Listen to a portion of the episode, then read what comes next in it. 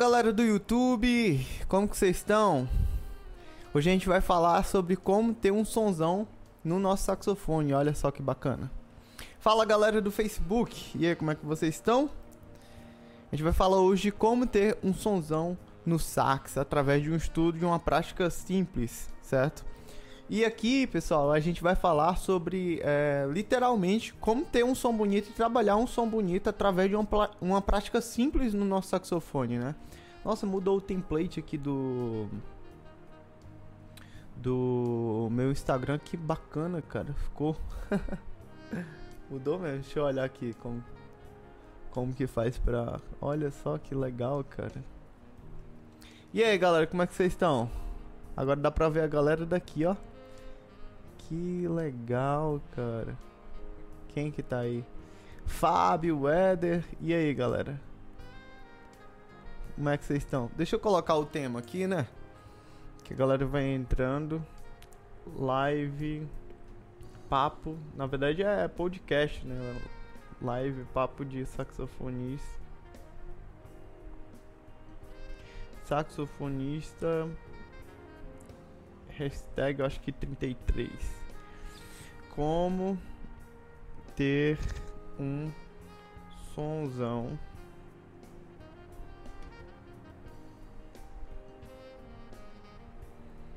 através de uma prática simples.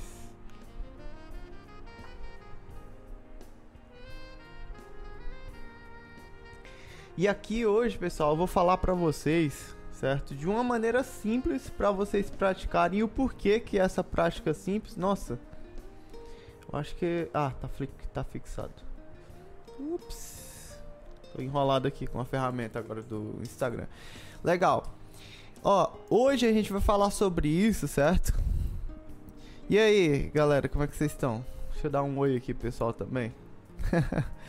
Hoje a gente vai falar sobre literalmente como a gente vai conseguir trabalhar essa questão da sonoridade, certo? Mas dentro da, da concepção do controle do sax, né? Para quem não sabe, é, o controle do sax, basicamente, dentro da concepção do curso controle do sax, ele se dá por nove técnicas, né? Que é basicamente postura, embocadura, respiração, som, pose de som, articulação, afinação tem legato também e vibrato. Isso, nove técnicas. Então a gente tem, certo, basicamente essas nove técnicas a serem trabalhadas. E dentro da concepção, certo, de ter um som bonito, galera, é, a gente tem que entender que basicamente o som ele tem três principais características objetivas que você precisa é, trabalhar certo? E a gente vai falar sobre uma delas hoje aqui em específico para você entender a concepção dentro da sonoridade. É, mas o que eu, eu, quero já abordar aqui de cara com vocês é o seguinte: existe do, duas maneiras de você encarar o som. Existe basicamente duas maneiras, literalmente: a maneira objetiva e a maneira subjetiva. O que, que é a maneira objetiva? É as três principais características que eu considero como cruciais para uma boa sonoridade, que é o que? Você ter um som puro, homogêneo e estável. O que é ter um som puro? É não ter, por exemplo, impurezas ali de saliva, é não ter impurezas é, de ar, né? Ou controlar essa pureza de ar para você trazer uma característica sonora ali, dependendo do estilo que você está tocando, né? É... Homogeneidade. O que, que tem a ver a homogeneidade? Todo mundo sabe que o som do saxofone não é igual por inteiro em toda a tessitura do instrumento. Então a gente tem que ter noção que a gente precisa trabalhar a homogeneidade, certo? E uma terceira coisa aqui que a gente vai falar sobre a estabilidade do som, certo? Que é o que? Você ter um som realmente é, sem nenhuma oscilação, né? De maneira que você consiga é, ter um som presente. O que, que é, por exemplo, quando a gente entra dentro da característica de ter um sonzão? Me falem aí vocês, o que, que é ter um sonzão para vocês? Deixa eu colocar aqui. Coloca aí nos comentários, galera. Para vocês, o que é um sonzão? O que que é para vocês ter um sonzão?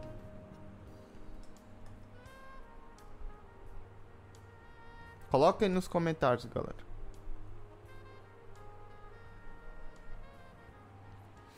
Vamos ver qual que é a percepção de vocês sobre ter um sonzão. Cheio de harmônicos. E aí, Pablo, sucesso. um som encorpado. Olha só, várias ideias, né, de sonoridade. O que mais? Cheio de harmônico, um som encorpado. Vamos ver se vocês estão estão pensando junto comigo aqui.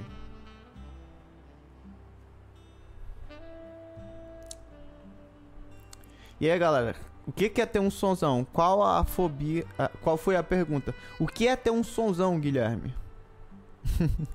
Guilherme foi beber água. Preencher a sala onde estar tocando. Boa. Ó, oh, mais e o mais é violoncelista, hein, cara. E aí, mais como é que tá, cara? com todas as notas bem definidas, bem projetado, ter um som bonito. Pô, a gente tem ó, é, é, é, várias ideias né, de sonoridade. Eu vou explicar aqui, eu vou traduzir o que vocês estão falando aqui, ó. O que é, que ter um sonzão? Inclusive o Alisson tá aí, o Alisson tem um sonzão, cara. ó, deixa eu traduzir aqui para vocês o que vocês estão falando. Ó, muita gente falou que eu perguntei o que é, que é ter um sonzão, né? Deixa, deixa eu voltar aqui, galera. Hoje tá meio capenga a internet. Aí, voltamos. O que, que é ter um sonzão? Eu perguntei. Cheio de harmônicos, um som encorpado, é... preencher a sala onde está tocando, com, com notas bem definidas. E aí? Galera, que mais sobre sonzão? E aí a gente entra numa concepção que tudo isso é o quê? Um som detalhado, é, é detalhado em cada nota. Olha só que específico, né? Sonzão é ter um som limpo com, clare... É, com graves bem expressivos e agudos é, calibrados e precisos. Tá, eu vou traduzir para vocês tudo isso que vocês falaram. Encorpado, o que, é encorpado? Né? Algo que tem corpo, certo? Ou seja, algo que é cheio de quê? De harmônicos que nem falaram aí, né? E o que que é, o que que são esses harmônicos, basicamente, né? É basicamente a massa sonora, certo? Eu lembro que o, quando a gente tocava lá em Lyon, é, inclusive para quem não sabe, eu estudei lá em Lyon, na França, né? E a gente soprava muito forte, muito forte mesmo, né? Pra quê? Pra gente ganhar. E, e teve um, uma pessoa que falou assim: ah, ter projeção, né? E tudo isso faz parte mesmo de ter um sonzão. Mas o caminho para você ter um som encorpado, como que você. Muitas vezes eu, eu me deparei com a seguinte situação. É, a, a, pessoa falava assim: Ah, você precisa ter um som encorpado para ter um som bonito. Mas, cara, como que eu consigo ter um som encorpado? Já parou para pensar? E aí, tipo, a gente entra numa questão: como ter um som encorpado, cheio de harmônicos, que preenche a sala, saca? Projetado, né? Como que a gente consegue isso? É pelo simples eu vou, eu vou revelar aqui para vocês uma parada muito doida. É pelo simples fato da gente soprar.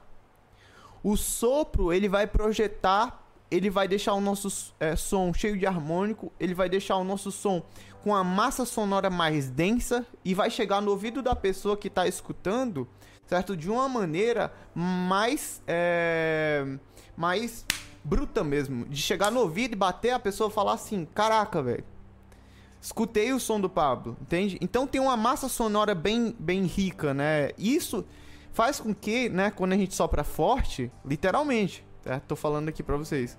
Quando a gente sopra forte, isso faz com que é, a gente tenha mais harmônicos no nosso som.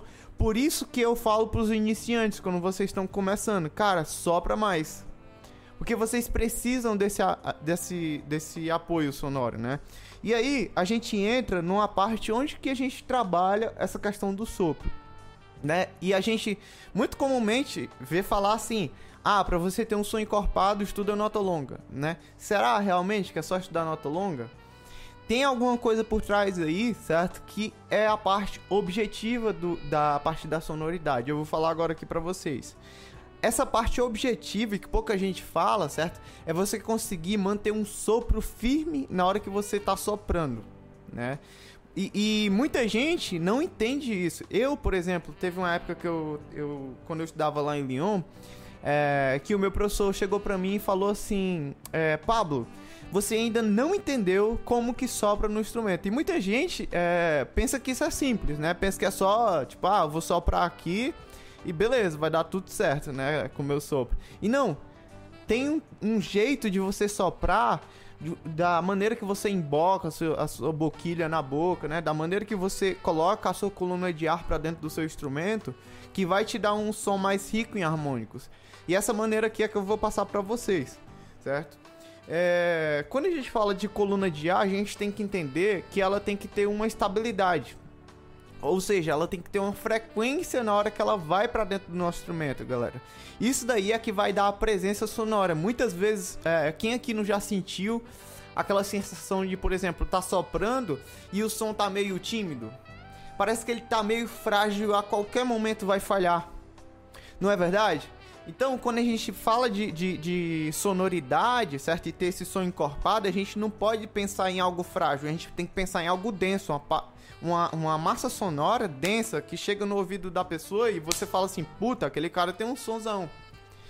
E muitas vezes a gente para pra pensar, pô, como que o Michael Brecker, por exemplo, tirava aquele som tão denso do saxofone dele? Porque o cara soprava, velho. E quando eu falo soprava, ele soprava mesmo de quantidade de ar era muito volume de. Ele tava soprando, mandando bala para dentro do, do instrumento dele, entende?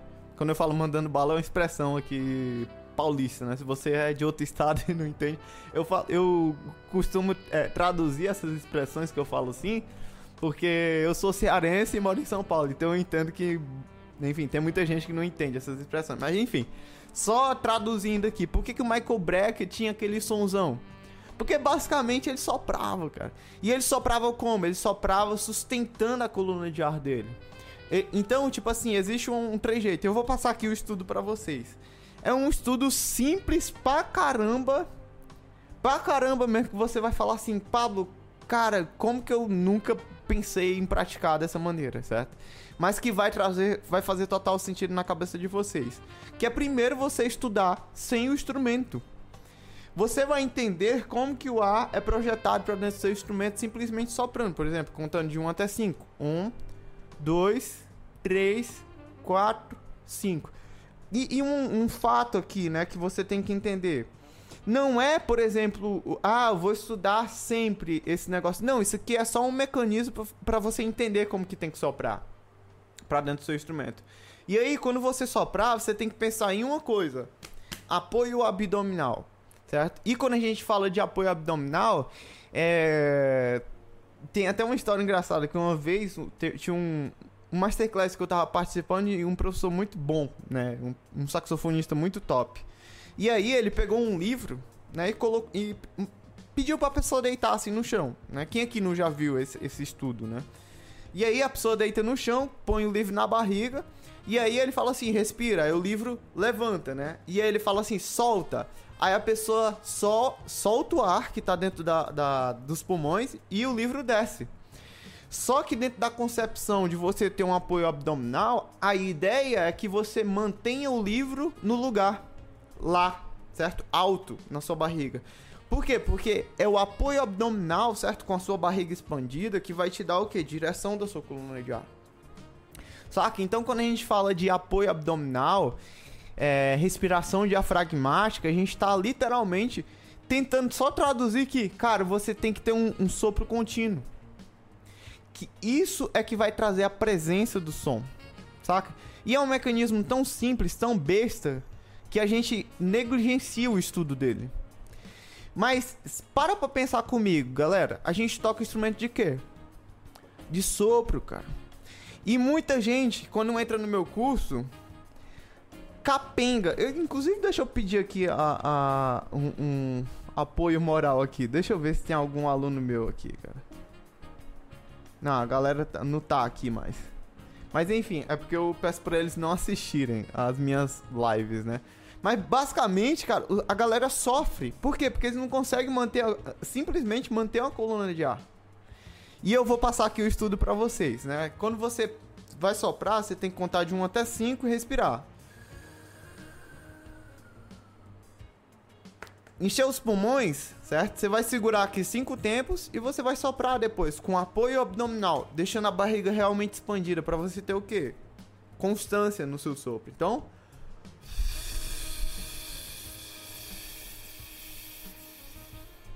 certo? E aqui eu presto atenção no que? Na saída do ar, junto com o meu apoio abdominal, que isso é que vai dar frequência, certo? E aí, como que eu estudo isso no saxofone? Basicamente, a gente estuda isso através de um mecanismo que eu, que eu passo para meus alunos que eu chamo de som filê. Né? Que eu chamo não, na verdade é um estudo que se chama som filê. Que é como se fosse um estudo de nota longa, só que uma nota longa mais, é, mais ornamentada, se eu pudesse dizer assim, né?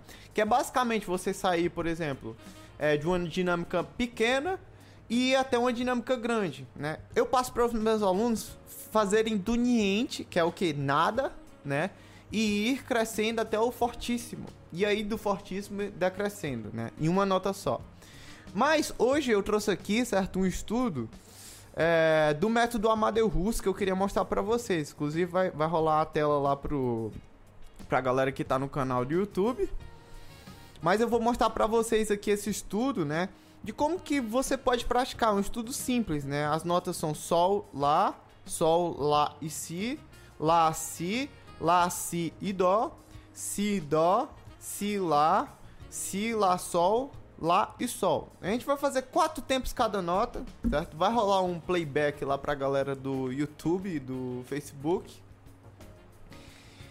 É, mas a ideia. Deixa eu só voltar aqui a conexão que tá fogo hoje, galera. mas a ideia do estudo aqui é o que? É trabalhar o som filê. Que é basicamente é, as notas crescendo e decrescendo do seu som. E aí a gente vai prestar atenção em uma coisa, no sopro. Ele vai crescer, ele vai ficar intenso e ele vai diminuir depois, certo? Então vamos lá, vou colocar aqui um playbackzinho lá pra galera do YouTube e Facebook. Felizmente aqui no Instagram não rola ainda, né? Porque não dá para transmitir pelo computador, mas escutem aí, certo? O trabalho no saxofone do exercício, como que fica. Ó.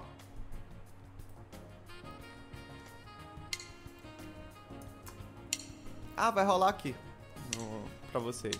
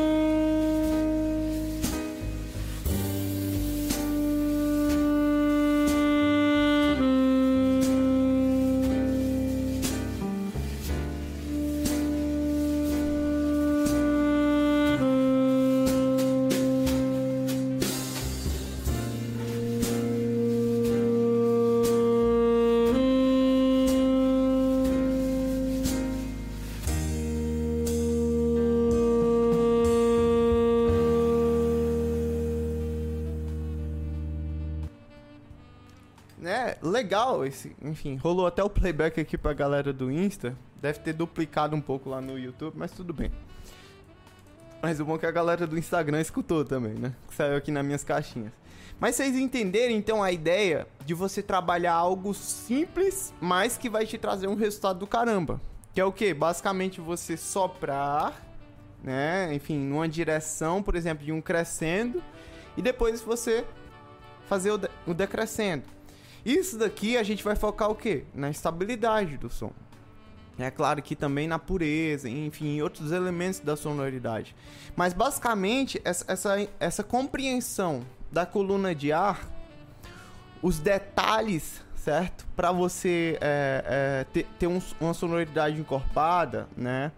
Soprar forte, né? Intenso, é que vai te trazer um som mais encorpado, cheio de harmônicos Saca? Então você praticar um simples, uma simples nota longa, entendendo o que que você. E aqui eu, eu vou passar para vocês o segredo por trás da parada do controle do sax, que é o quê? Cara, você entender o que que você tá trabalhando. Quantas vezes aqui, galera, vocês não estudaram nota longa sem saber o que que tava fazendo? Saca? Então você tem que ter o que mentalmente muito claro o que que você tá fazendo. Pô, tô trabalhando o quê? Estabilidade, cara. Saca? E aí a gente parte para outro conceito, né, da sonoridade, que é o quê? O conceito da parte mais subjetiva da sonoridade, que é onde a pessoa escolhe o tipo de som que ela vai, vai buscar. Só que qual, qual que é o detalhe que existe aí é, dentro da concepção de todos os saxofonistas que tocam que tem um som super bonito? É o simples fato deles terem três características em comum. Que é o quê? Controle sobre a pureza. Ele queria um, um, um, um som airado ou um som mais puro, sem nada, né? Ali. Ele tem um som estável. Todos eles têm um som estável. Se você pegar, por exemplo, os grandes saxofones John Coltrane, Michael Brecker, é, Eric Marienthal, David Coys, quem mais? Meu Deus, enfim, é, Stan Getz, todos esses saxofonistas, os caras tinham estabilidade, homogeneidade na sonoridade e controle sobre a pureza do que eles queriam. Se eles queriam algo impuro ou puro. Mas, aí você vai parar para pensar uma coisa. Mas então o que é que muda, Paulo, na sonoridade dele? O timbre. Certo? Tem tendências timbrísticas nesse meio aí. Não é só, tipo assim, a parte mais objetiva. Né? A parte objetiva a gente sabe, pô, tem que trabalhar o controle sobre isso aí. Mas a questão timbrística é uma escolha muito pessoal. Isso daí vem com a maturidade, né? Do, do, trabalho da parte objetiva do negócio. Aqui a gente está falando de como ter um sonzão corpado, cheio de harmônicos, né? Através do sopro. A gente sabe que soprar é a única maneira mais eficaz de você ter um sonzão, porque isso vai trazer presença pro seu som quando você sopra. E pode ser até que você esteja achando, tipo assim, putz, cara, é, é uma dica muito simples essa que o Papo tá falando, né? Mas que se você pôr em prática, e eu aposto com você, cara, se você pôr em prática essa, essa parada que eu tô falando aqui pra você, de, de soprar continuamente, você vai ter um resultado absurdo. Mas aí, tipo assim, pouca gente, e aqui é uma coisa que eu vou falar pra vocês, pouca gente vai encarar isso aqui no longo prazo. Por quê? Porque não é fácil estudar isso todo dia. E eu vou descobrir agora, certo? Aqui na verdade, vocês vão descobrir, né, se vocês são capazes ou não de chegar no controle do sax. Porque chegar no controle do sax é basicamente você entender dos detalhes. E se você não tá nem aí pros detalhes, eu, eu sinto em dizer que, cara, você não vai chegar no controle do, do seu saxofone. Porque a, a parada do controle do sax é o detalhe. E é o que pouca gente se importa por aí, que eu vejo é, se importando, né? E muita gente quer o quê? Quer fazer isso aqui, ó.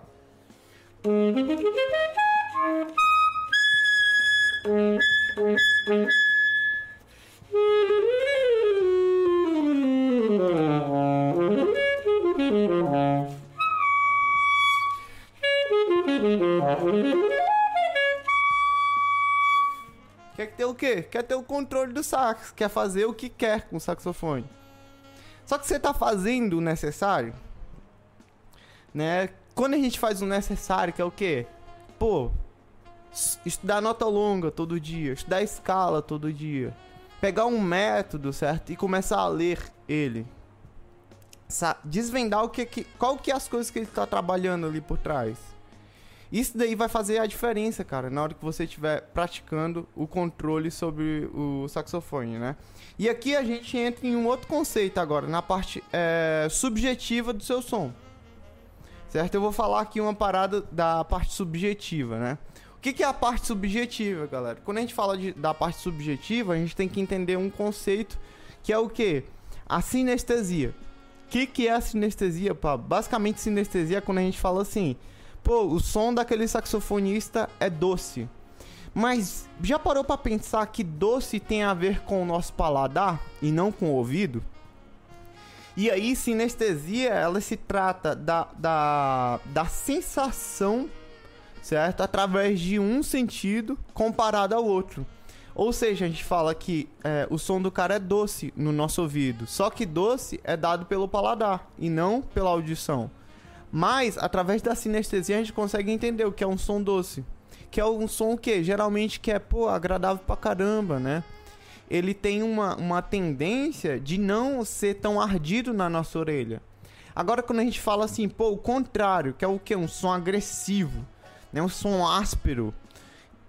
Por exemplo, eu posso citar aqui um exemplo, que é o, o John Coltrane. Cara, escuta o John Coltrane, é um som áspero, agressivo chega a, a, a, a, incomodar até a sonoridade, né? Aquela sonoridade mesmo agulhada, assim.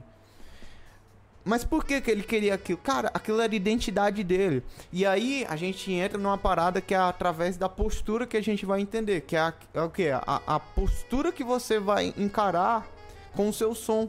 O que, que você quer ter como postura? Quer ter um som mais agressivo ou um som mais doce, aveludado?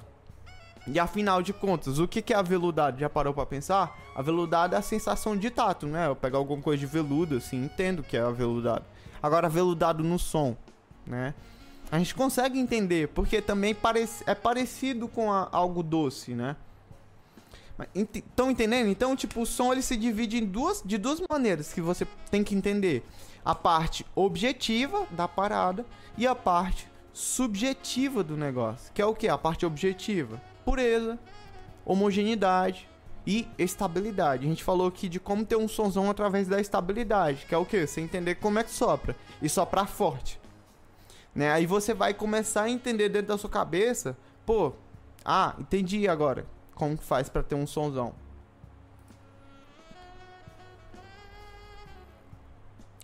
Deixa eu, ah, voltou aqui. Então, tipo assim, é através do seu sopro contínuo, certo? Bem colocado, né? Enfim, sem nenhuma oscilação que você vai conseguir ter um sonzão. E claro, né, que a gente está trabalhando aqui dentro da perspectiva física do negócio, né? Que é o quê? Você tem uma massa sonora densa, né? Você tem um sonzinho frágil, isso quer dizer que você não está colocando apoio suficiente e que você não está soprando continuamente para dentro do seu instrumento. Certo? Agora o que, que vai te dar uma massa sonora realmente influen que influencia na sua sonoridade?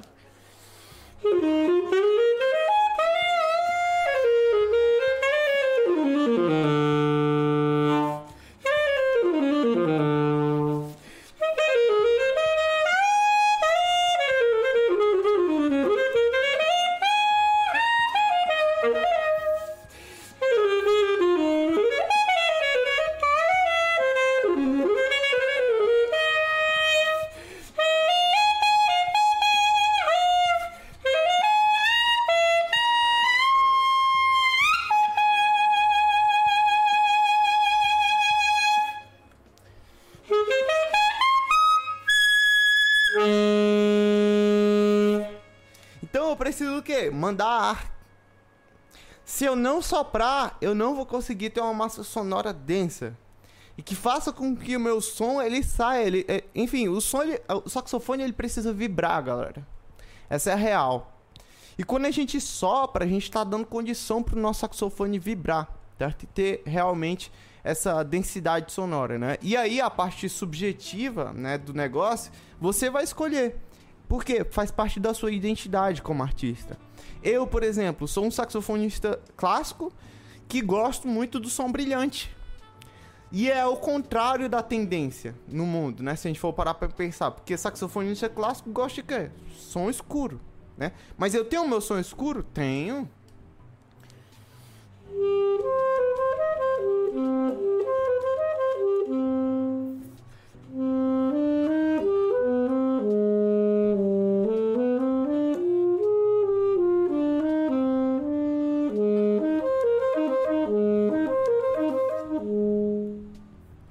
Consigo tirar o meu som doce, né?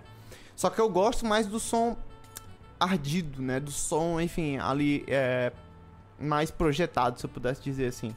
E aí, enfim, dentro da música contemporânea, que é onde eu me encontro dentro da minha sonoridade, eu consigo entender isso, né, do meu som, porque a tendência sonora que eu, eu tendo a tocar é mais para esse, né? Vamos para perguntas, galera. Manda as perguntas aí para nós.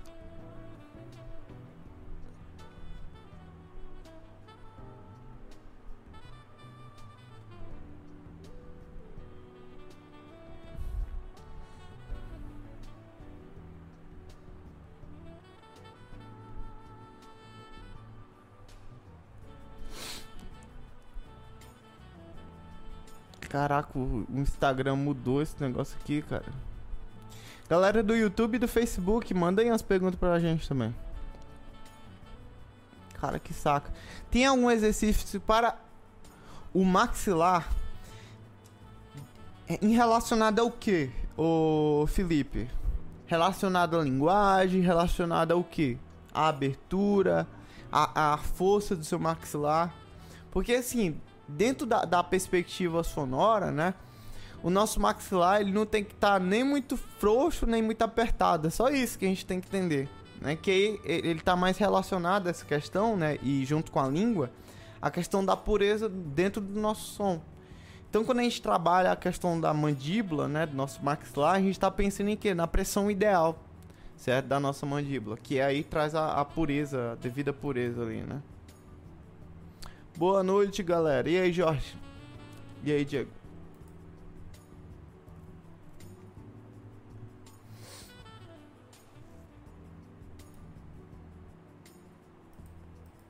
E aí a gente entende, galera, através desse estudo, certo? Da, da, da questão do. do a, da questão mesmo do, do, da sonoridade, né?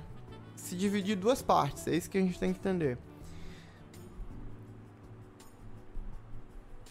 ao sopro. Não entendi ainda, continuo sem entender, Felipe. Certo? Então, quando vocês forem estudarem, é para ter um sonzão, né? Se a gente pudesse resumir aqui a nossa live, já dando aqui é, encerramento a ela. O que, que a gente tem que entender disso tudo aqui que eu falei? Soprar continuamente, certo? Como que sopra continuamente? Com apoio abdominal certo? E jogando o ar para dentro do seu instrumento. Se você sentir que essa parte aqui, por exemplo, tá pressionando muito, inclusive é uma coisa até que vocês têm que reparar. Se isso aqui tiver muito é, tenso, cheio de, de, enfim, enfim, tá muito tenso aqui, tá muito expandido aqui a sua garganta, isso quer dizer que você não tá é, com apoio abdominal funcionando, né? Você não tá jogando o ar para dentro do seu instrumento da maneira devida né? E tem uma influência também da embocadura isso, porque você não está dando uma, uma condição para o seu ar passar para dentro. Então, quando vocês soprarem, presta atenção nessa parte aqui, ó.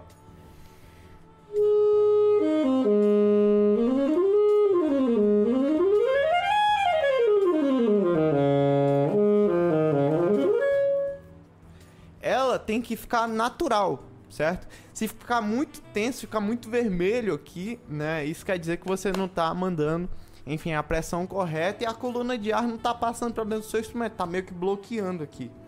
Certo? Então deixa o sopro passar mesmo. De maneira que você consiga projetar bem a sua sonoridade e ter uma boa estabilidade do seu sopro. Né? Isso faz com que você consiga realmente ter controle aí da, da questão sonora.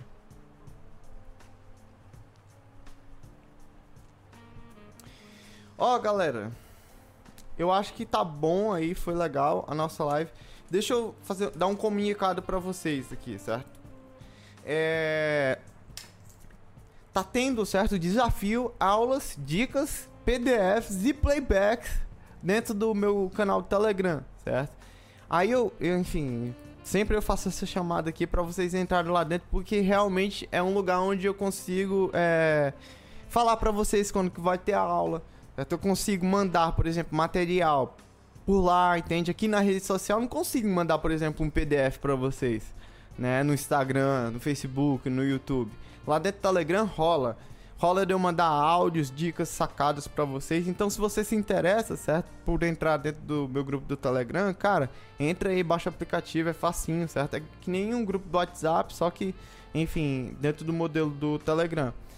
Lá na minha bio tem o link, certo? Pra galera do Instagram. E aqui na descrição desse vídeo no canal do YouTube e Facebook tem também é, o link para vocês, enfim, é, entrarem no canal.